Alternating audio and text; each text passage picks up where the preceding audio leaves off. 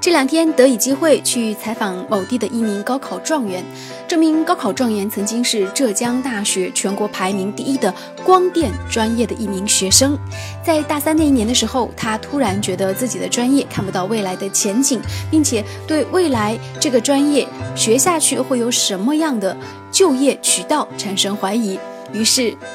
选择放弃，而重新回到母校，重新参加高考。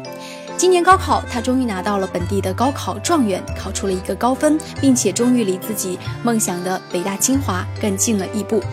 而问及原因，他说：“其实目的地倒并不是北大清华，而是希望能够换专业。为什么这样的高分复读生也希望换专业呢？”他说：“因为他以前所学的那种理工科的专业，更多的是向科学家和研发人员那方面进行迈进，而他更加希望的是。”在自己家庭条件的这种境遇之下，能够早一点挣钱，同时希望能够帮助家里早一点过上更加经济宽松的生活。所以，北大财经学院，或者是经济管理专业，或者是相关的一些社会管理专业，都是他下一步要考虑的。为此，他苦练英文，甚至在语文上也是进行了一番苦练。高智商的孩子，一旦苦练，自然是会有好的结局。所以今年他考得很好，也离梦想更近了一步。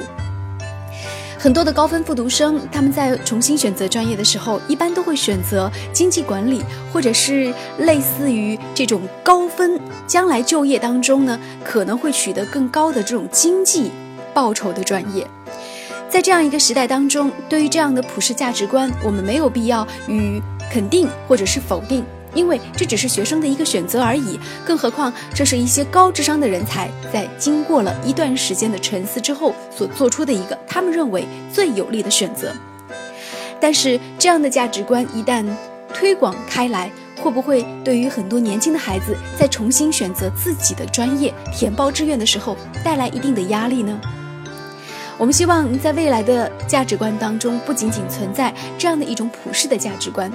也会有很多的孩子为了自己的兴趣爱好去做研发方面的人员。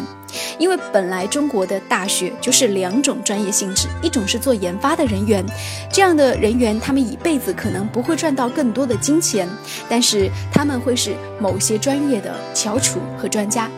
而另外一方面，有一些人会成为经济方面的专家。或者是成为某些单位里的拿着高薪的人，或者是创业者，而这样的人，他们也是有着自己的市场。